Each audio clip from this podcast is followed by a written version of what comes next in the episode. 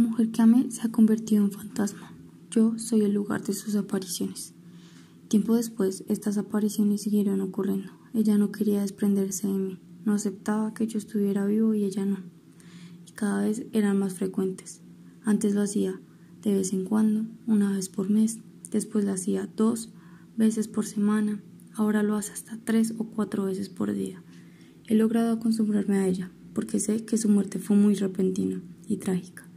Nadie merece una muerte así dolorosa, cruel y en manos de otra persona que no tenía ningún derecho a arrebatarle su corta pero magnífica vida.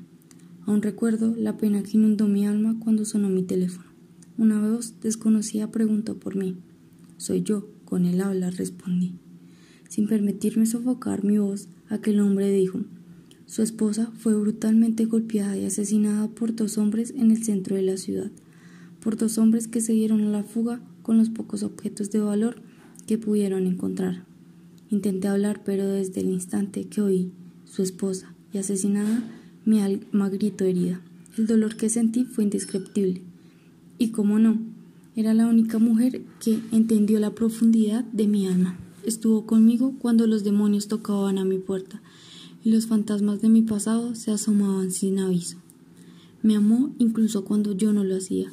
Tomó mi mano sin preguntar a dónde iríamos, sin saber el significado de estar con alguien como yo. Me salvó y siempre estaré muy agradecida con ella. Cogí la billetera, las llaves del carro, me puse unos tenis y salí de la casa. Mi cuerpo temblaba y un escalofrío lo recorría. Intenté conducir, pero ni siquiera pude meter la llave en el switch del carro. Mi mente estaba sumida en la pena y retumbaban las palabras que dijo aquella voz varonil. Mi cuerpo se movía solo. Sabía lo que tenía que hacer.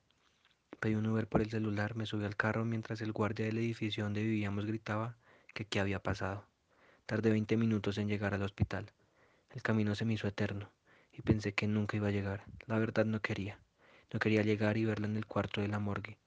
Eso sería aceptar la realidad. No quería que la última imagen de ella fuera su cara golpeada por esos dos bastardos que no les importaba arrebatarle la vida a una mujer. No quería, no quería. Una mujer abrió la puerta del cuarto y caminando lentamente se acercó a un cuerpo.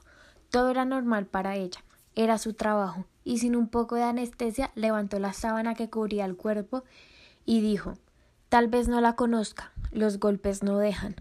Qué hija de puta. Lo dijo como si ella no importara, y si a ella no le importaba.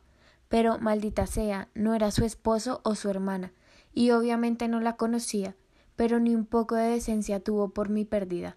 Se fue y terminó con una frase que me hizo odiarla aún más. Tranquilo, por llorarla no, no le va a devolver la vida. Tenía razón en la parte de que era difícil reconocerla, pero era ella, era ella y estaba seguro de eso. La mujer que amé se ha convertido en un fantasma, se fue, tal vez a un mejor lugar. Así lo creería si no hubiera perdido la fe en un Dios igual de falso que los héroes. La mujer que amé se ha convertido en un fantasma. Las voces no se callaban y me lo recordaban cada noche en la compañía de mi cama. Tal vez era culpa de la esquizofrenia y los calmantes que me inyectaban. Todo fue producto de mi imaginación en mi cuarto de hospital mental, o eso decía mi psiquiatra al otro lado de la ventana. ¿O eso también fue una invención de mi mente?